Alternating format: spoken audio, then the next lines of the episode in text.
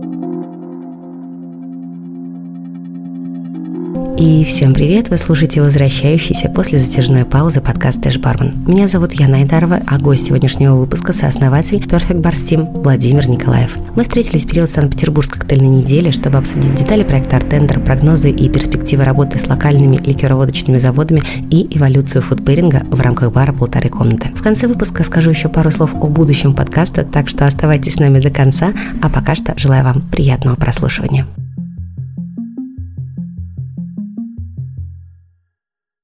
Я себе, когда выписывала планы и примерный список вопросов, записала себе «Тамада классный» и конкурсы интересные.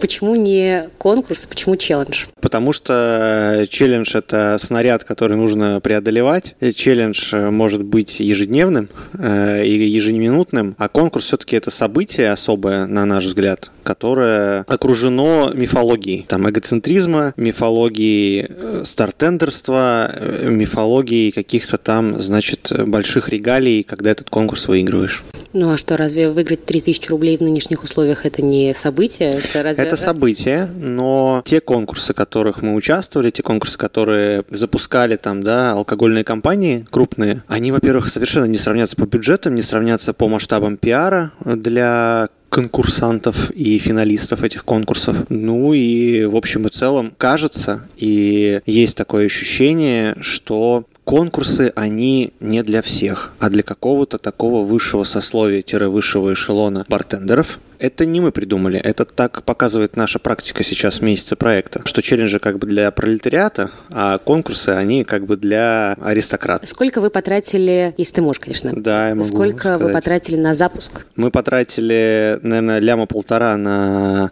то, чтобы прикупить оборудование и на разработку. Ну, то есть оборудование это камера, это там штатив? Это камера, с... это один штатив, это одна камера, это типа два микрофона Rode, ну что-то там вот, и что-то, по-моему, по-моему, все. Но я себе купил ноутбук, но я себе за свои деньги его купил, чтобы научился видосы редактировать. Меня Костян научил, я вот э, редактирую видосы тоже. А дальше это все разработка. Угу. Вот эта разработка там какая-то, вот сейчас мы заплатили еще за два месяца поддержки, ну, потому смотри, что, что он что, там периодически да, что, что входит в пункт разработки? В пункт разработка, да, я сейчас скажу. Это, мы работали с компанией, которая называется We Love No Code. Это чуваки, у них э, работа по принципу подписки. Есть ТЗ и есть, значит, э, какое-то выполнение заданий. У нас сначала было одно одно ТЗ, потом оно с течением времени трансформировалось, менялось. Мы думали, что мы сделаем за месяц. А месячная подписка у них стоила 2,5 тысячи долларов. Еще по старому курсу? Ну, понимаешь, курс-то менялся. И мы вот после, последний, последний раз э, мы платили по 110 за бакс. И это тоже было типа 2,5 тысячи долларов. Получается, где-то 4 месяца мы заплатили.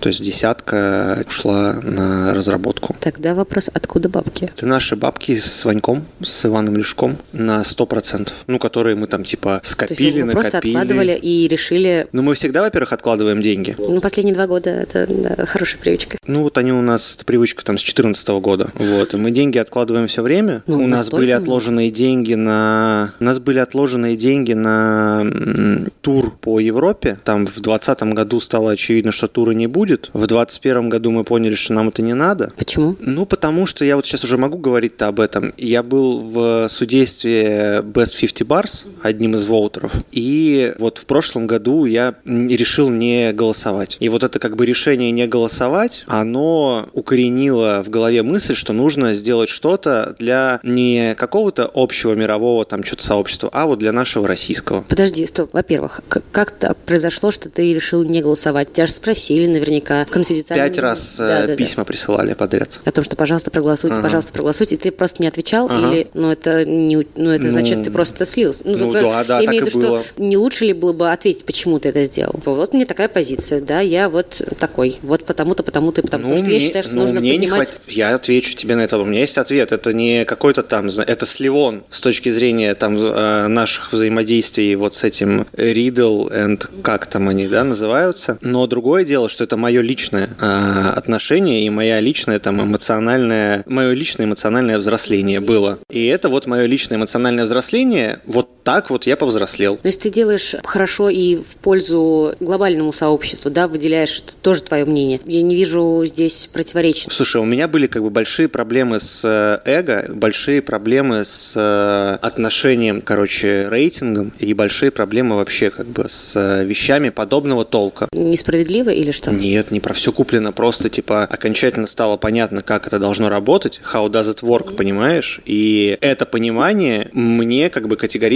не понравилось и вызвало определенного рода какое-то отторжение. Еще раз говорю, это вот сугубо мое Ну, личное, там, э, мой личный взгляд на всю эту историю, который, кстати говоря, на мой опять-таки личный взгляд, подтвердился приседаниями и решениями определенных компаний в отношении определенных э, прекрасных людей из нашей российской индустрии и прекрасных баров, потому что вот так как-то так сложилось. Окей, ладно, хорошо. Э, Ты решил, что надо поднимать... Не я решил, мы решили. Мгм, это мы решили. очень важный Хорошо, момент, потому хорошо. что это не мой личный проект. Окей. Как вы пришли к артендеру, да? То, что ты решил, что я так не хочу, там посоветовался с Иваном, он тоже сказал, я тоже не хочу так, я хочу сначала быть полезным здесь и поднимать отсюда, изнутри, в общем, работать, а не извне. Я правильно понимаю? Ну, плюс-минус так, но просто же, понимаешь, там как бы это мои бабки и Ивана, но проект придумал э, берлинец, я там, ну, берлинец и я, а Антон Широбоков наш амбассадор. У нас как бы такая сло- сложная структура, и мы ничего-то там, значит, решили и не решили. Просто в какой-то момент, ну, захотелось сделать какую-то мощную, массированную, альтернативную штуку для индустрии. Мне очень понравилось, как ты сказал в выпуске, анонс такой выпуск, потому что это твоя последняя... Лебединая сказать, песня. Да, возможность, возможность, в общем, не разочаровать тебя в барной индустрии.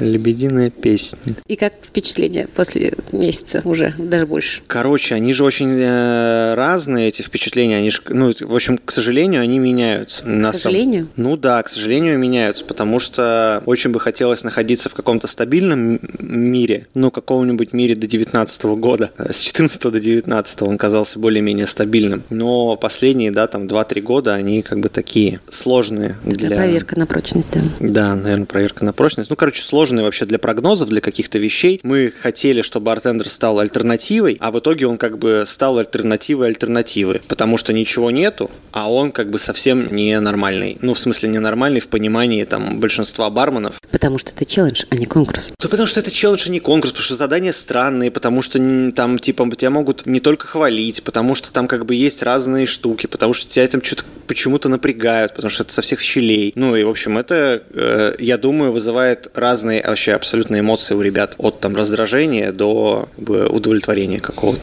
Мне до сих пор странно, что вы решили вложиться в проект, а не, например, в команду. То есть своя рубашка всегда ближе, и вот эти деньги, которые вы там собрали, действительно можно было вложить в поддержку команды, там, особенно в, там, в сложных ситуациях. Я считаю, что, во-первых, мы в достаточной степени поддерживаем команду в сложных ситуациях и не в сложных тоже. Это, во-первых. Во-вторых, у нас в команде есть холдинговый рост, и у нас ребята, те, кто проявляют себя творчески по-разному, они растут. Это теперь уже тоже как бы определенный факт. А в-третьих, я считаю, что Артендер это в первую очередь инвестиция в команду Perfect Bar Steam, потому что команда становится более известной, становится на слуху. А Ребята, которые работают и потом в резюме будут иметь возможность писать, что я работал в Perfect Bar Steam, будут, на мой взгляд, на рынке как-то, возможно, ну не то, что отличаться, но если они захотят остаться в профессии, они, в общем, могут. В-третьих, они могут участвовать в челленджах, мы этого не запрещаем, и они участвуют. У нас есть ребята, которые там, типа, каждый день участвуют. Кто-то выигрывает э, какие-то деньги, чем как бы не инвестиция. Не слишком ли мало времени? Ну, типа 22 часа – это очень мало для такой нормальной подготовки, скажем так. Мгм. Катастрофически мало. С учетом того, что у тебя там смена,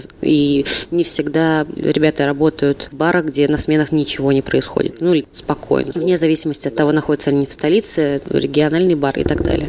Ну, получается, здесь такая история, что, во-первых, вот это как бы есть важнейшее отличие от конкурса, потому что есть э, позиции ежедневного челленджа. А во-вторых, э, наша идея заключается вот в чем. Ну, точнее, вот после месяца точно могу сказать, что э, минимум нужно пять раз поучаствовать, чтобы понять лекало, по которому стоит эти челленджи выполнять. Что у нас вот есть очень яркий пример прошлой недели. У нас есть мальчик Паша Зоров в цветочках, который работает, и он участвовал, значит, в некоторых челленджах и плотно приседал. Ну, прям плотно приседал. Например, как твоя заявка была, да, там типа такая, ну, это заявка уровня какого-то суперконкурса. А что, у вас разве не суперконкурс? Так нет, у нас просто челлендж. В этом, как бы, сейчас я договорю про Пашу Зорова. И Паша расстраивался очень сильно, что он, как бы, делает супер много приседаний, но не выигрывает и получает, как бы, периодически еще, как бы, дерьмовенькую обратную связь, а периодически получает статус невыполненного челленджа, потому что не до конца прочитал правила. А на прошлой неделе была коллаба с Гэтсби Баром пермским, когда там ребята тоже вложились деньгами, судили челленджи, туда интегрировали своих гостей, и мы разыгрывали шестеру, и Паша выиграл. Паша выиграл, и у него случился, как бы, как он сам рассказывает, такой как бы диссонанс, потому что он не ожидал, что он выиграет, потому что он сделал достаточно мало приседаний, но у него уже был опыт какой-то, как в этих челленджах участвовать. Он все правила исполнил челленджа, и заявка получилась как бы достаточно необычной. И в этом наша идея, что считается, что для того, чтобы участвовать в конкурсах барменских, неважно на самом деле, барменских или не барменских, тоже дизайна, нужно, значит, что? нужно очень много времени, нужно собраться с мыслями, найти вдохновение и так далее. У нас позиция следующая, что творчество, оно никак не привязано к таланту, потому что талантливые люди существуют, но их очень мало. И талант действительно помогает справляться с какими-то творческими челленджами или заданиями быстрее, может быть иногда качественнее, но главная мысль наша, которую мы и хотим, в общем-то, донести до сообщества бартендеров, потому что я убежден, что сообщество бартендеров – это творческая профессия, профессия бармена творческая, такая как бы ремесленная и крафтсменская, что вот этот как бы творческий подход, создание коктейлей, сторителлинга, придумывание чего-то нового, придумывание концептов, что это мышцы, которые можно прокачивать. И что если делать это чаще, то будет получаться качественнее, быстрее, эффективнее и так далее. Контраргумент. Количество не всегда перерастает в качество. Например, очень часто сравнивается бартендер с как раз с тренажером, с тренировками. Допустим, если человек начинает сразу тягать большой вес или выполнять задание неправильно, он сделает себе только хуже. То есть даже то же самое выполнение на ежедневной основе конкурсных заданий может просто привести его к выгоранию. Абсолютно верно. Поэтому не нужно делать это каждый день. Не нужно делать это на сменах. Если ты чувствуешь, что сегодня понедельник, ну возьми челлендж. Не, во-первых, тут же такая история. Если ты берешь челлендж, никто не запрещает, ну никто не говорит тебе делай. Ты можешь делать, можешь не делать. Можешь взять, почитать задание, сказать. Я просто слышала давным-давно, что как-то разрабатывали историю про наказание, что типа если ты взял челлендж, но не выполнил, что мне кажется даже более интересный момент, что обучение держать свое слово, что ли. Про, про проект про наш да, слышал? Да, да, да, да. Это вообще какая-то мифал, мы никогда нет, не думали об этом. Нет? нет, нет, такого не было. Какое наказание? Что это преступление наказание? Не-не-не. В этом идея, что чувак, значит, как бы берет, смотрит, подходит, ну как бы делает, не подходит, не делает. У нас очень много там в табличках участвую, участвую, участвую, процент выполнения, как и в конкурсах, кстати говоря, где-то 2, от 2 до 10 процентов. Это процент выполненных челленджей из взятых. То есть те, кто нажали кнопку «Участвую в челлендже». Ты помнишь самое, самое маленькое количество участников, которые вот прям выложили в день? По-моему, 7 человек. 7 человек. В целом вообще пятница, суббота, воскресенье – это самые проседающие дни по абсолютно понятным причинам, но у нас вот здесь... можно знать, когда можно участвовать. Вот, у нас как бы больше... есть идея, что ну как бы типа, come on, пятница, суббота, воскресенье стопудово не все команды баров там работают пятница, суббота, воскресенье шанс ну, еще уча- Участвуй, как бы подзаработай баблишко. Так вот, значит, возвращаясь к тренажеру и к философии тренажера. Я согласен, что если тягать тяжести сразу же и сталкиваться с неудачами, это демотивирует, демотивирует сильно. Ну, во-первых, как бы мы пытаемся вроде как создать там, внутри вот этого нашего чатика, внутри как бы проекта такую безопасную зону, где не будет хейта и где достаточно мягкая обратная связь. Хотя я, честно говоря, это наш первый опыт коллаборирования с кем-то, обратная связь последних двух дней от Гэтсби была жесткая. Жестко. Была жесткая. Мне как бы, ну, лично мне это не понравилось. То есть это не то, что мы закладывали там в проект. Хотелось бы, чтобы это было мягче. Это личное дело ребят. Мы никак не влияли, не контролировали и не договаривались, самое главное, о том, как это должно быть. Также существует отличие. Если ты приходишь в качалку, ты можешь заниматься с тренером, можешь заниматься без тренера. Но вот нам кажется, что как бы тренер, условный тренер здесь есть, потому что есть обратная связь. Если бы не было обратной связи, если просто говорил не выполнено, потому что как происходит в конкурсах. Не все же вы работы абсолютно комментируете. Все, мы все работы комментируем. Было в первые три дня, по-моему, был топ, потому что было 60 выполненных работ. А потом, когда стало работ там максимум 17 штук, ну, мы их все комментируем. А потом в какой-то день я написал длинную портянку, и мы стали писать чуть длинные портянки, потому что поначалу мы комментировали тремя фразами, а потом стало ясно, что, ну, ребятам нужно чуть больше. При этом, на самом деле, иногда очень сложно комментировать, потому что комментировать там рецензию или личный опыт, ну, сложно. это сложная тема, в принципе. Но мы комментируем все работы. И я сейчас вкину еще. Еще есть ощущение, что очень многие боятся вот этой обратной связи и публичной обратной связи. Потому что мы проводили голосование, и, по-моему, 23% было о том, что я не участвую, потому что я боюсь. Ну, я боюсь критики. И Артендер тоже про это. Это про как бы вот это вот эмоциональное взросление, когда нужно проживать вот эту критику просто и спокойно как бы через нее переступать. Вот это, кстати, пример Паши Зорова, который сталкивался, сталкивался, сталкивался, потом как бы отключился где-то на неделю-полторы, потом ворвался и потащил челлендж. Это вот э, яркий пример. Но мы, в общем, придумали, я тизерну, как бы, да простит меня Костян, мы придумали, репетировали лекцию на Коктейльвик. Я такой говорю, чувак, стой, говорю, я знаю, что нужно делать. Мы сделаем анонимус челлендж, когда мы не будем выкладывать, кто участвовал, обратную связь будем давать в личку каждому конкурсанту или не конкурсанту, а челленджируемому сейчас, не знаю, чуваку, который или чевихе, который участвует в челлендже, для того, чтобы, ну, была супер безопасность. То есть для того, чтобы те, кто боялись, и не нужно будет работу публиковать, потому что у нас там есть две кнопки «Отправить ссылку» и «Отправить файл», мы его анонимус челленджа будем просить отправить файл. Это будет на регулярной основе? Или Посмотрим, мы просто сделаем это. Мы просто это сделаем, там сейчас как бы как Тельвик пройдет, нужно будет передохнуть, э, и потом, я думаю, через неделю э, мы сделаем. Просто нужно снимать видосы и вообще челленджи писать при хорошем раскладе, когда ты тренируешься, ты должен еще следить за питанием. То есть это должна быть какая-то диета. Про тренера я поняла, хорошо. Что по поводу диеты? Есть ли какая-то у вас, у тебя конкретно? Не знаю. Я, я, я просто не думал об этом. Я не думал, короче, об этом. Но я сейчас примерно скажу так, что, во-первых, мне кажется, что мы такую экосистему стараемся создать. Не знаю, сколько это просто получается. Я вообще не знаю, насколько нужны кому вот эти видосы, которые мы там типа записываем с какими-то анонсами и с какими-то отсылками, потому что мы стараемся внутрь этих видосов примерно накинуть то, что нужно серчить там, типа, или искать, или куда нужно идти. Мне кажется, что это вот примерно как тебе дают, как бы, что, ну, вот тут поешь примерно этого, и ты там сам решаешь уже, на какой рынок ты идешь. Это, во-первых. Во-вторых, огромное количество каких-то каналов существует. Я, правда, не очень понимаю, насколько они там существуют реально, или они больше являются какими-то заглушками, инструментами пиара каких-то вещей. Ну, то есть, насколько они там трушные. Но, типа, глобальный интернет не закрыт, и punch там .com открыт. Насколько там это теперь для нас все актуально, не особо ясно, но мы точно какой-то пишем текстовый пост, мы точно делаем какой-то видеопост, как минимум внутри этих вещей можно найти то, что необходимо посмотреть, почитать, где поискать для того, чтобы в челлендже спокойно поучаствовать. Про судейство и то, что все субъективно. Ты участвуешь в конкурсе. В любом случае ты подстраиваешься под вкус и восприятие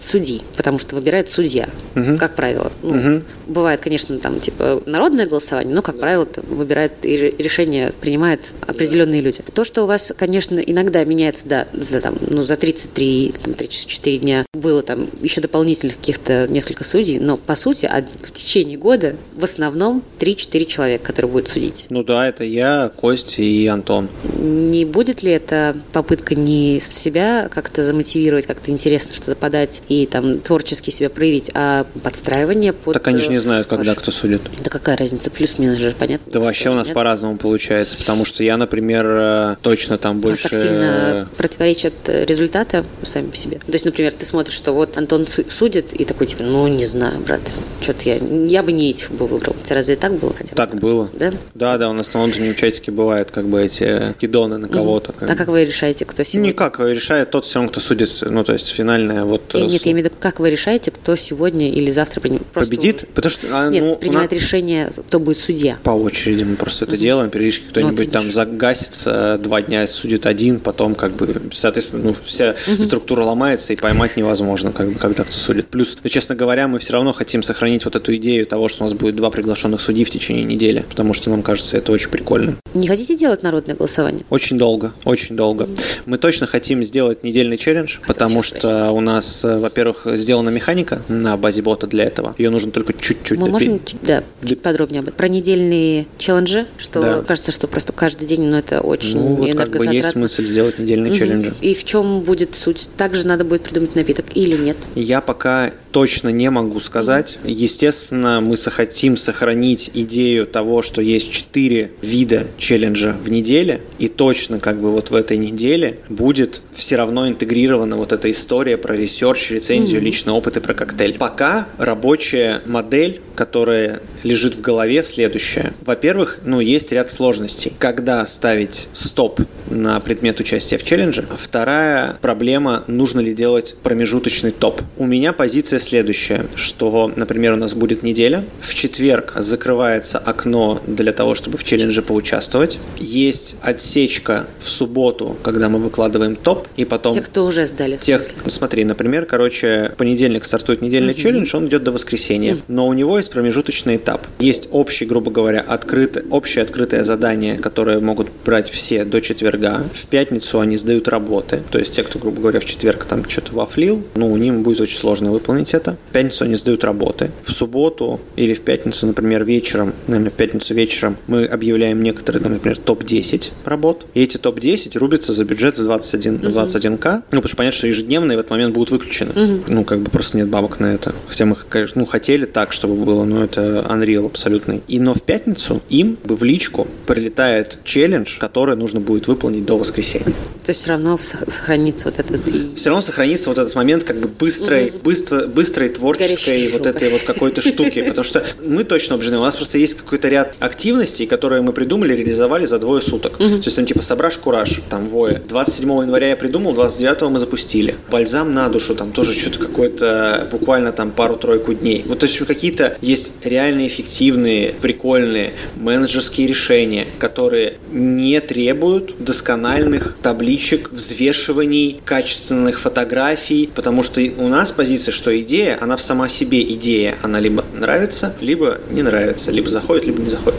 Очень нравится сравнение с напитками. Ты же работаешь в баре, ты хочешь, чтобы у тебя был костер красивый, украшение было, чтобы у тебя был лед нормальный, а не сейчас я соберу тут как бы это все руками тут лед закину, все будет красиво. Но это же тоже разные истории. У меня такая позиция, ну как бы есть так, ну такое есть, у нас просто отличается, мы отличаемся, потому что, ну как бы я считаю так, что иногда вот это вот как бы давление такого как бы творческого спидмикса, если можно сказать, оно порождает реальный настоящий креатив, потому что когда вот это просто мы как бы и хотели быть именно поэтому и являемся альтернативой, потому что вот все как бы конкурсы э, бартендерские, профессиональные, они все равно сводились к тому, что на конкурсантов очень сильно давило вот это как бы общественное мнение, тренд и вот какой-то вот этот, значит, знаешь, формат правильных напитков. То есть формат правильных напитков. Вот сейчас как бы на презентации там, да, артендера я говорю всегда, что... Кордил минус один балл просто. Не, не, я, я просто, я, я наоборот как бы говорю, что,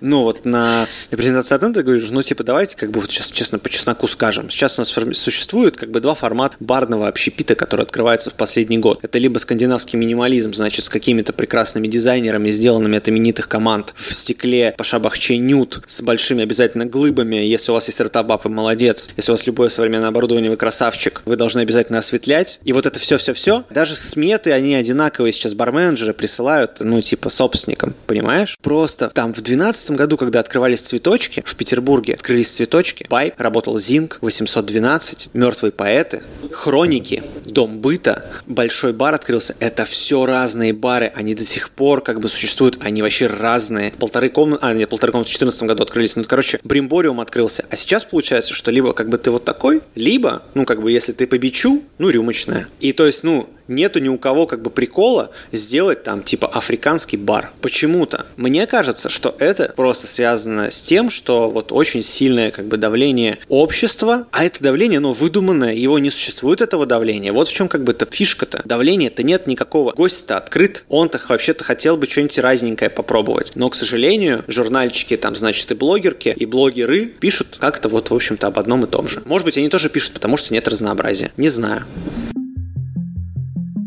флагманский проект, да, вашей так. команды топит за то, чтобы все было продумано. Вы сами делаете очень много приседаний, но сами ратуете за то, чтобы это было налегке и на таком, типа, не, не, так, не так много приседаний делать. Создается впечатление у тебя сейчас, что полторы комнаты делают очень много приседаний. На самом деле полторы комнаты, это я тебе сейчас расскажу, на самом деле полторы комнаты Бездельники. Бездельники. Ну, не бездельники, потому что, короче, у нас вот такой стиль вообще работы в команде. Мы первую инвентаризацию за 10 лет бизнеса посчитали вот этой весной. Что?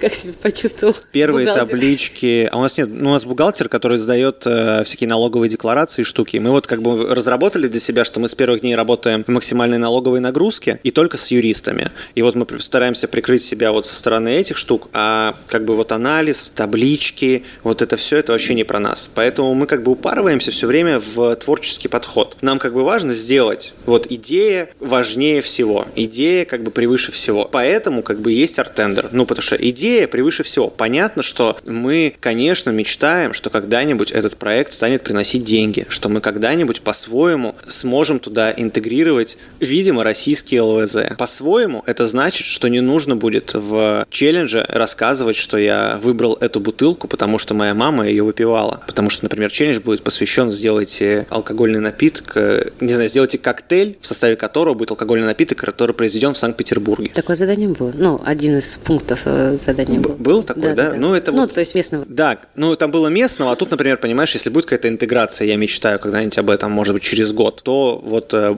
она будет такая, и она не будет лобовая и не будет прямая. Поэтому, короче, мы, в общем, топим э, про идею, и полторы комнаты кажется, что делают много приседаний, кажется, что все делают очень много приседаний, и мы правда делаем много приседаний, но только в творческом подходе. И мы хотим, чтобы с помощью артендера этот творческий подход привился многим, потому что тогда, по нашей теории, создастся некоторый рынок идей, которые будут друг друга поглощать. Не боишься ли ты, что все будет просто твориться в собственном соку? Так в этом как бы и проблема, что мы начали ощущать, что мы варимся в собственном соку, и поэтому захотелось сделать что-то для того, чтобы получился какой-то более широкий диапазон хотя бы этого котла, чтобы мы вот почувствовали вот этот момент конкуренции, короче, какой-то конкуренции идей и проектов. Не потому, что мы не чувствуем конкуренции идей и проектов, мы, конечно, ее ощущаем, типа как будто бы не в том диапазоне, в котором хотелось бы это ощущать.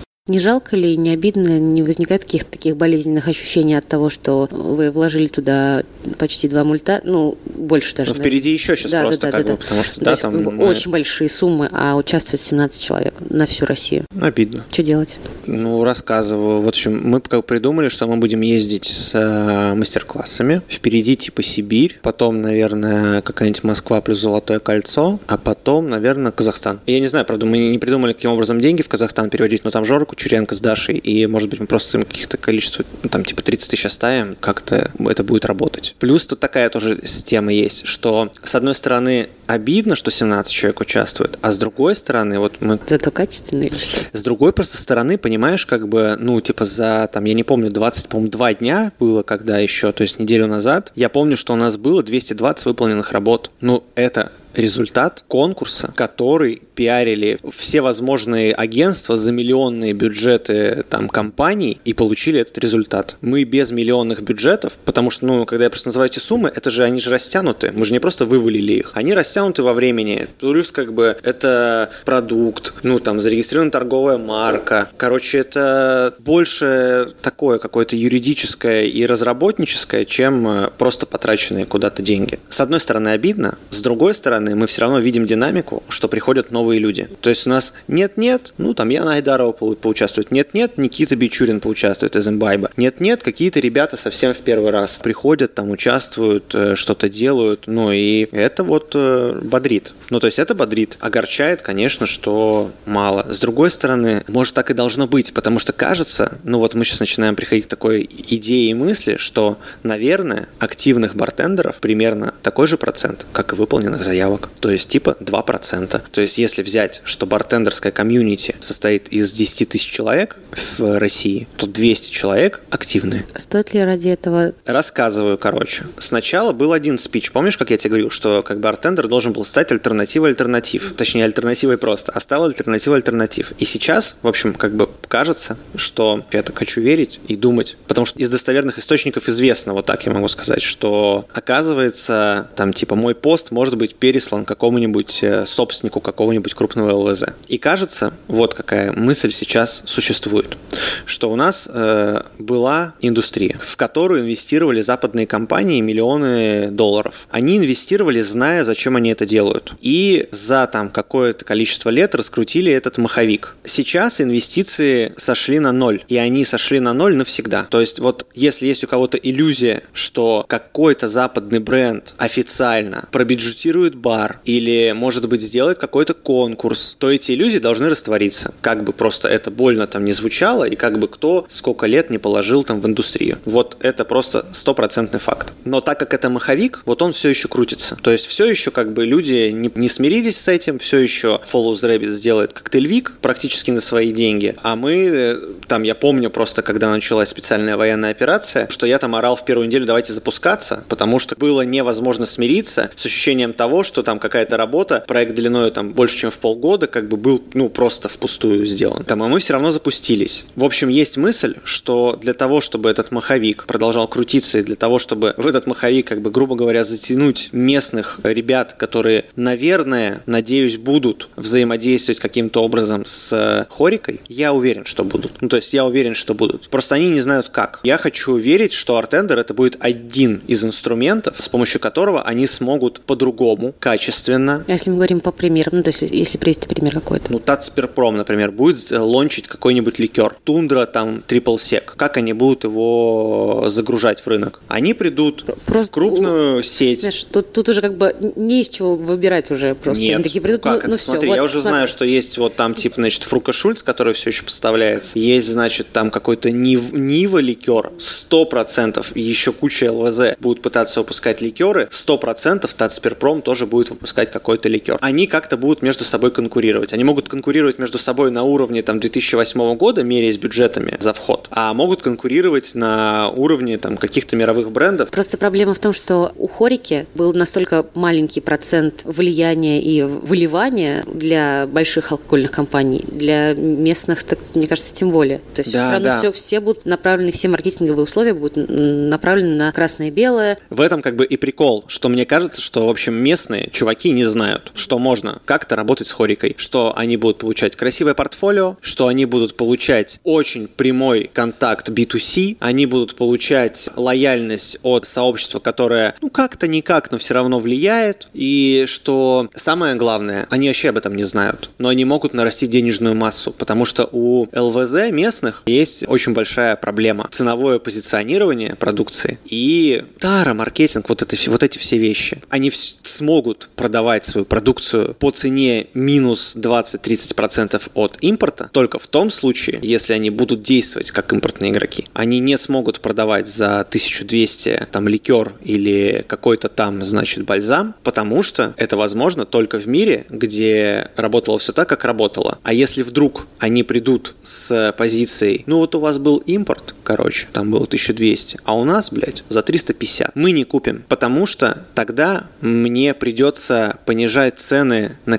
коктейли, а если мне придется понижать цены на коктейли, я не смогу заплатить зарплату и аренду, потому что есть уже сформировавшийся, сформировавшаяся денежная масса, которая должна крутиться. Цены никогда того, не станут меньше. но сейчас, понимаешь, просто как бы сейчас ситуация из, из ряда вон выходящая. Она просто из ряда вон выходящая, потому что, с одной стороны, к сентябрю Все рынок, закончится. рынок будет зеро, с другой стороны, к сентябрю не будет ничего. И будет ликер Оазис за 500 рублей. И что как бы с этим делать, пока, я так понимаю, никто не понимает особо. Про ЛВЗ и про ваши бальзамические поиски. Есть ли вообще какая-то перспектива, как ты считаешь, отечественного алкоголя и категории отечественного алкоголя?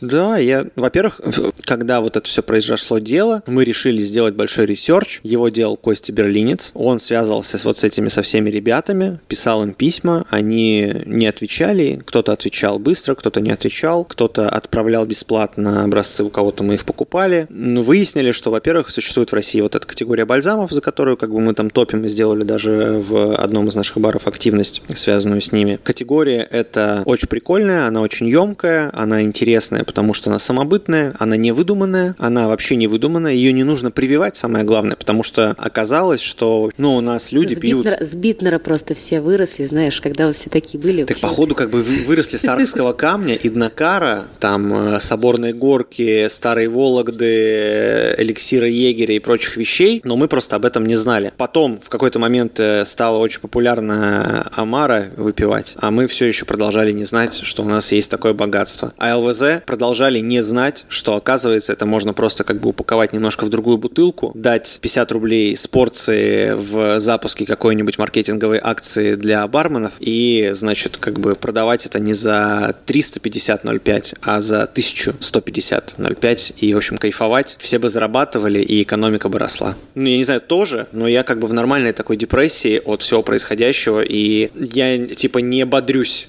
Я как бы бодрюсь, но не бодрюсь.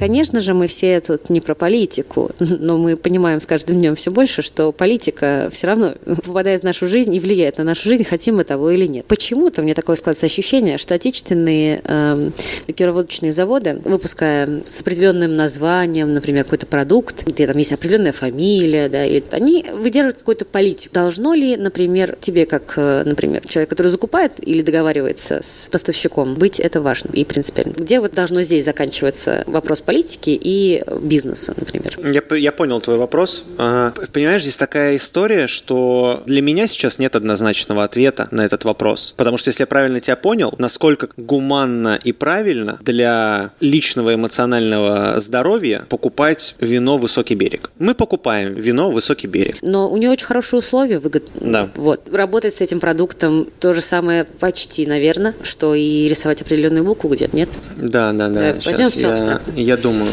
Где вот здесь должно Я думаю, что здесь нету черты, потому что, во-первых, каждый сам решает, во-вторых, ясно, что наше общество российское поляризовалось настолько, насколько оно было, наверное, никогда на моей памяти не поляризовано. Мы вообще сейчас на улице можем встретить людей, которые, как писал Курт Ван Игурт, не из нашей карасы. Здесь, э, короче, каждый решает, наверное, сам. Я не берусь давать оценки на этот счет. А твое личное мнение? Ты бы стал покупать? Я думаю, ну, я говорю, я тебе сказал, что мы покупаем в- вино «Высокий берег», несмотря там на... Я не знаю, правда, я вообще, на- насколько это правда или нет. По-моему, там тоже просто связано, ка- каким-то образом связано. На самом деле, просто нужно понимать, что весь алкогольный рынок так или иначе связан с политикой в России на, ну, на какое-то количество процентов. Все вино российское так или иначе будет точно. Если еще не связано, будет связано точно. И вот лично для меня ключевым фактором остается, а насколько как бы этот бизнес независимый, насколько он частный и насколько собственник бизнеса делает еще что-то другое. Потому что, например, просто есть, э, вот после нашего research а мы выяснили, что есть достаточно большое количество ЛВЗ, которые, например, выпускают только водку. Или, например, выпускают только водку и бальзам. И ясно, что этот ЛВЗ, на мой взгляд, личный, он выполняет роль такого, как бы это сказать, Заполняющий, нет? да, вот эта утилитарная функция, знаешь, при Иване Грозном была доходные кабаки. Вот э, роль доходного кабака э, вот этот как бы конкретный завод выполняет. И я бы вот с таким заводом, ну, работать бы не стал, вне зависимости от того, какие бы условия не предлагал. А если, в общем, в принципе, это ЛВЗ в силу бизнес-модели, которая в России сформировалась, В общем, играет по правилам, принимает продолжает делать что-то еще совсем вообще другое, пытаясь занять нишу вот другого какого-то, я даже не знаю, не социального слоя, я вообще не понимаю просто теперь как, даже как это говорить и называть, потому что и слои смешались, и люди смешались, и мнения смешались, и вообще мы в полном дерьме в этом отношении. Короче, И самое стрёмное, что, что, что будет выжимать еще. ну, еще будут, да. Я думаю, что еще будут выжимать. Я думаю, что мы еще столкнемся с каким-то рядом. Еще будет какое-то количество черт, которые будут либо пересекаться, либо не будут пересекаться. Короче, я вот отвечу так на этот вопрос. При тех вводных, которые мы имеем сейчас, бизнес в России сохранит вид бизнеса, внешность бизнеса. Если при этих вводных останется вот этот мелкий частный сектор типа нас, то я думаю, что все не исправится, но как минимум будет иметь какую-то человеческую удобоваримую форму, Но у всего есть предел. да, и может быть даже там как-то это э, начнет как-то выравниваться там в перспективе 5-7 лет. Я боюсь, что больше. И, и, к сожалению, это слишком долгая дистанция. Я вот за это очень честно переживаю. Что это, ну, очень тяжелая ситуация и будет длиться еще настолько долго, что просто терпения не хватит. Вот, короче, если в общем мы в какой-то, короче, если в какой-то момент чуваки решат переходить с капиталистической формы на какую-то иную форму, ну, я не вижу будущего здесь э, вообще никакого. Вот так. Сколько ты даешь сам себе времени? 5-7 лет? Или вот закончится артендер? Вы же хотите год сделать, но я Да, услышала да, сейчас, что до этого ты говорил, что типа на второй год, что возможно вы запустите на второй год или нет уже точно. Я понимаю, что сейчас никаких Я не э, знаю. планов Понимаешь, нет, но- вот что, Да, вот да. что будет Мгм. Происходить. Бабок есть на год. Если там у нас ничего не поменяется и мы не найдем никаких спонсоров, просто которые в течение года каким-то образом будут хотя бы покрывать эти затраты, то, ну, наверное, не будет проекта. Не знаю пока. Может, мы онлайн-школу на базе него откроем. Если будет для кого. Тут как бы вот, э, говорю, ну, такая ситуация, просто не хочется на этой минорной ноте заканчивать, потому что это вообще очень грустная, тяжелая, блин, капец тема. Мы, честно, как бы я говорю, мы ездили в апреле, мы смотрели в Турции очень много помещений, общались со многими ребятами, и принял я для себя решение, мы приняли для себя решение, что, ну, если в какой-то момент здесь именно с бизнеса будет все как бы хуже, хуже, хуже, хуже, и в какой-то момент это перестанет быть бизнесом, ну, вот это вот моя крайняя черта. То есть моя крайняя черта, когда бизнес перестанет бизнесом быть. Не то, чтобы даже, понимаешь, приносить какой-то доход, который бы меня устраивал, а именно перестанет быть бизнесом. Когда, когда нам, например, скажут, что минимум 70% винной карты должно быть вот с этого виноградника. А я не исключаю такой ситуации, честно говоря.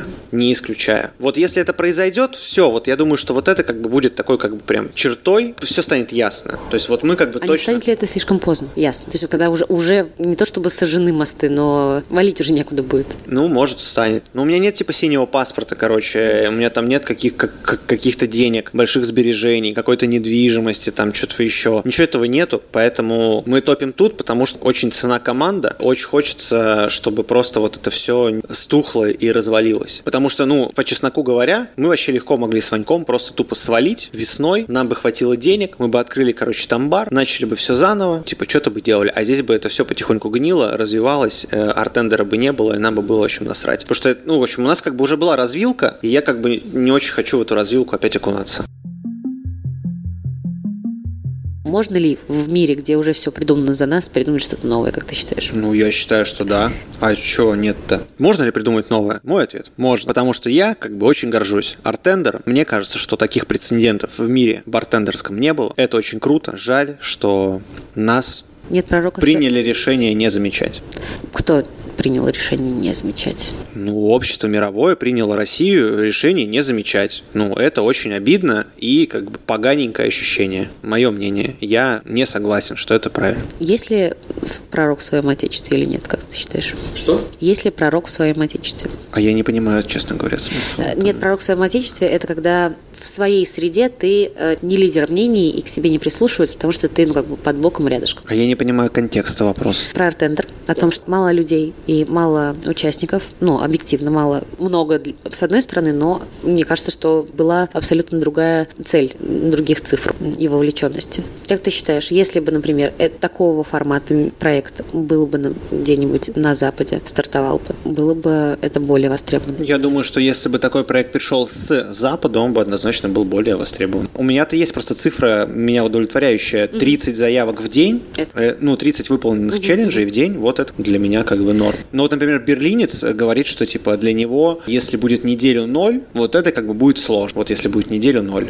Или если будет неделю две. Потому что нам ведь там тоже как бы в баронских чатиках пророчили или пророчат до сих пор, что мы там, значит, месяц поработаем, как сдуемся. Но я просто не думаю, что так будет. Мы просто запустимся в Казахстане, как бы еще поработаем. Потом запустимся в Беларуси, еще поработаем. Но если будет у кого-то припекать, они тоже будут участвовать. Но ну, я, на самом деле, думаю, что мы как плюс-минус там к тридцатке все равно к концу угу. года придем. Краудфандинг вы вообще не рассматриваете? Я не знаю, что это такое. Это когда ты просишь скинуть тебе донатики. Ну, то есть мы собираем нет, вот я, на это, знаешь? Вот нет, у меня как бы позиция, что мы должны... То есть от спонсоров это ок, а да, что мы если долж... тебе, мы народ дол... хочет тебя поддержать, мы должны научиться, научиться и научить как бы алкогольные компании, может быть даже те, там, которые э, никогда этим не занимались, действовать сходу как бы чуть по-другому. Что я как бы убежден, что вот все-таки ковид, вот эти бюджеты, вот эти розыгрыши миллиона рублей за коктейли в интернете, это, конечно, too much было, и это было освоение бюджетов абсолютно наглое, безвольное и очень неинтересное. А оно как бы индустрию подразвратило, сделало хуже. Хотели лучше, а вообще непонятно, хотели ли. Это моя позиция, и я очень хочу, чтобы если когда-то придут какие-то спонсоры, они точно придут не ранее, чем через там полгода, 8 месяцев, это 100%, потому что, мне кажется, есть какая-то критичная масса подхода, которая должна накопиться для того, чтобы потом уже сказать, вот если хотите, то вот делаем только так. Если не хотите, хотите в лоб, welcome, там есть как бы сайты tatata.ru, там, пожалуйста, можно как бы делать. В чем проблема сделать краундфандинг? Чтобы люди, которым нравится эта движуха, и они хотят тебя искренне поддержать? Я не знаю, Нет? я, ну, типа, Или короче, это... вот у меня, в общем, никогда такого просто опыта не было. Может, я сейчас такой, типа, сижу, говорю, нет, нет, нет, а потом, как бы, когда ну, а, я, у нас... не поверю, через... что вы не рассматривали это. Через... Вообще никогда не рассматривали. Я клянусь тебе на сто процентов. Я, ну, типа, это как бы супер долгоиграющий проект. Я говорю, как бы, это просто невероятный какой-то прихват. Серьезно, как бы, очень кайфую, что мы это, типа, придумали и все-таки запустили, потому что, ну, вот именно, как бы, осознавать, что мы это сделали, это круто. Вот Костян, как бы, сказал нормально. Он говорит, что прикольно, если будет, знаешь, как вот у всяких э, очень прикольных всяких блогеров, там, типа, ну, вот ну, у, У, Мина, у Минаева толсто, угу. а вот у Парфенова там, или не у Парфенова, ну, да нет, чё, чё, куда ходить? У Бориса критика. Вот он рассказывает о заведении, так же, как и рассказывает, но у него просто в конце эта колонка поддержана там Алиф Трейд. Угу. Вот очень бы хотелось, чтобы мы там типа делали челленджи, такие же независимые, такие же на разные разносторонние темы, но потом когда-то было бы написано поддержано кем-то, кем-то. И вот это было бы как бы маркетингом, и лояльность бы к брендам, и... И проекту. И проекту выстраивалась как бы через вот такие вещи. А что Они... нужно для этого сделать? Для этого нужно время, для этого нужно нам работать лучше, и все а дальше как бы как получится. Может получится, может не получится. На самом деле может вообще не получиться. То есть пока что, мне кажется, вероятность больше, что не получится. Не, ну хватит, пожалуйста. Я лично верю. Пушки должны замолчать. Вот что должно произойти.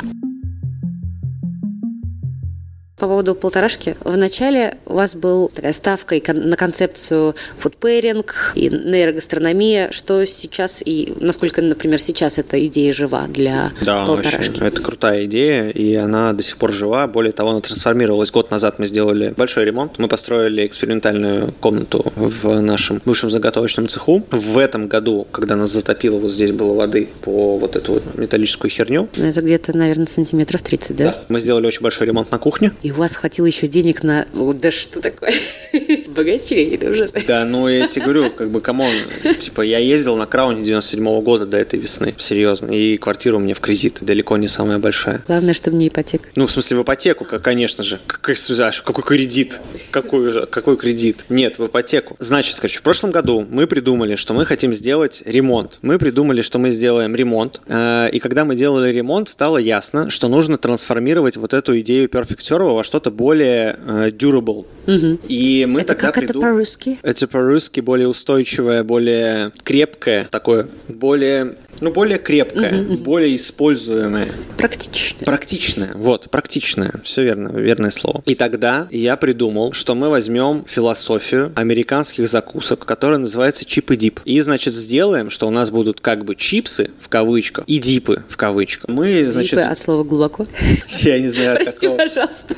Я не знаю, от какого это слова пишется, такая DIP. Да вот эти все начесы гуакамоле, вот этих, вот эти читос там и вот эти штуки. И, короче, мы сделали, значит, значит, все у нас сейчас подачи, они вот в этой как бы философии. При этом мы чипсы разделили на э, категории текстур. У нас есть кранчи, есть софт и есть чуви. Э, ну, то есть, понятно, что хрустящие, мягенькие и Давай, если, если можно, чуть-чуть чуть-чуть поподробнее. То есть вот кранчи, что такое? Это хрустящие. Это хрустящие какие-то штуки. Например, мы там типа делаем какие-то свекольные чипсы на рисовой вот этой воде, какие-то делаем э, креветочные, там свои домашние. Санек э, варит биск, потом что-то мы дегидрируем, потом взрываем их в этом во фритюре. Есть начос, есть, по попкорн, есть еще нутовые. Вот, это значит кранчи. Потом есть типа софт. Это какой-то там маринованный ананас в кориандре, это сыр по-моему, двух видов, что-то еще. Потом, значит, есть чуви, и мы же их отнесли к, вот, к ферментированным. У нас там есть какая-то свекла маринованная, виноград.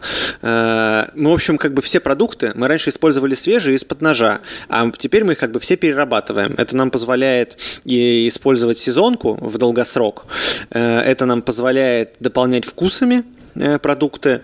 Они, конечно, какие-то, ну, объективно не такие яркие и как бы классные в своем виде, вот когда мы их перерабатываем, когда они свежие, но у нас есть возможность в феврале давать черешню. И вот к этим вот, э, значит, видам чипсов, которые в кавычках, есть соусы, которые тоже в кавычках. Например, к чипсам из категории кранчи идут соусы, которые... Соусы, сейчас скажу. А вот ко всем остальным которые софт и которые ферментированные, идут только масла ароматизированные. Значит, в соусы они тоже это не какие-то... И причем ароматизированные тоже разные... Да, да, ну там типа на самом деле их не так много. Это оливковое масло, которое там розмарином ароматизированное, эстрагоновый песто. Условно пряные? Да, эстрагоновый песто, и вот стали мы делать с нитями чили, тоже прикольное как нити масло. чили? Да, просто нити чили, там их топим, в, там, фильтруем, получается такое остренькое, короче. Вот, ну и тут, грубо говоря, там, да, у тебя есть какой-нибудь напиток, оливки там гигантские, естественно, еще тоже, да, и вот как бы можно, раньше мы клали просто оливку, а теперь мы, типа, значит, делаем оливку и какой-нибудь маслице. Капуста брюссельская маринованная, мы, типа, делаем какую-нибудь брюссельскую капусту и маслице. А вот, типа, даем чипс и соусы. Мы купили термомикс в прошлом году для этого дела. И, значит, э, типа у нас там соусы какой-нибудь. Кукуруза, кокосовое молоко, карри, спаржа, шпинат, сливочный сыр. То есть вот эти соусы, они тоже многослойные. Ну и вот представь, что если раньше у нас были подачи, мы что-то там резали, что-то там мазали, и вот как-то это было там на деревянных подставочках коктейлем, оно там портилось. Ну, короче, были постоянные проблемы с этим и очень долгие отдачи, то сейчас чувакам как бы нужно просто взять типа чипс, выдавить соус, и подача готова.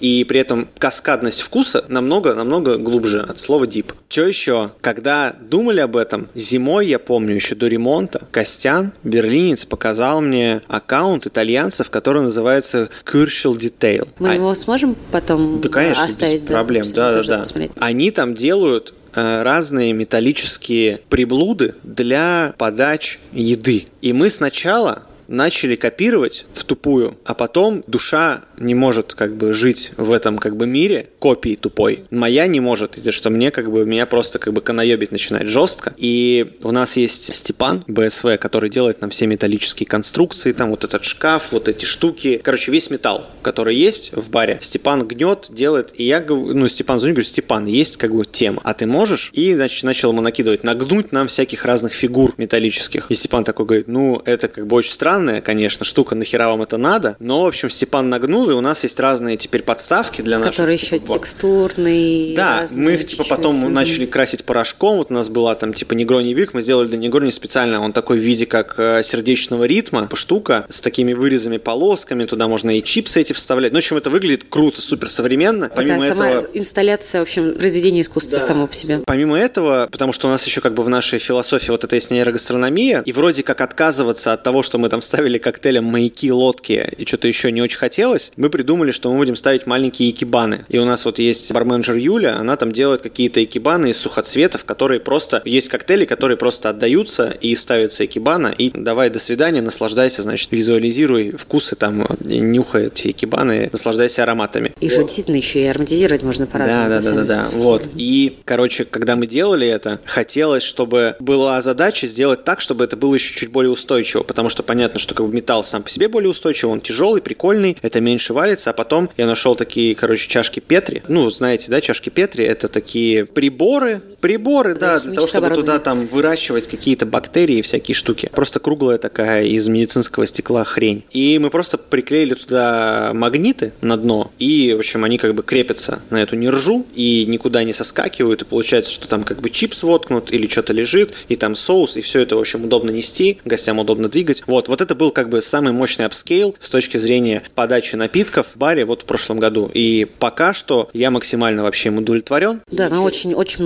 многосоставная, да. Да, и ничего нового пока что придумывать не хочется, потому что вот это как бы нормальная тема. При этом Кровавая Мэри как бы все равно в топе продаж. С черемшой, там, типа томатами, черри.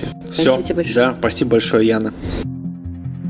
Спасибо вам огромное, что дослушали этот выпуск до конца. Полезные ссылки и соцсети Володи ждут вас в описании. И хоть в рамках подкаста уже давно ничего не выходило, я продолжала готовить материал, которым очень хотела бы поделиться с вами ничуть не меньше, чем то, что удалось записать в период Коктейлвика. Поэтому обязательно подписывайтесь на подкаст, ставьте ему оценки, звездочки и лайки, и не забывайте оставлять комментарии в удобном приложении для прослушивания. Также приглашаю вас в телеграм-канал проекта и на мою личную страницу в Инстаграм, чтобы не потеряться и всегда оставаться на связи. Это был подкаст «Ты Роман и я, Яна Айдарова. Берегите себя, пожалуйста. Обнимаю вас крепко и услышимся совсем скоро. Пока-пока.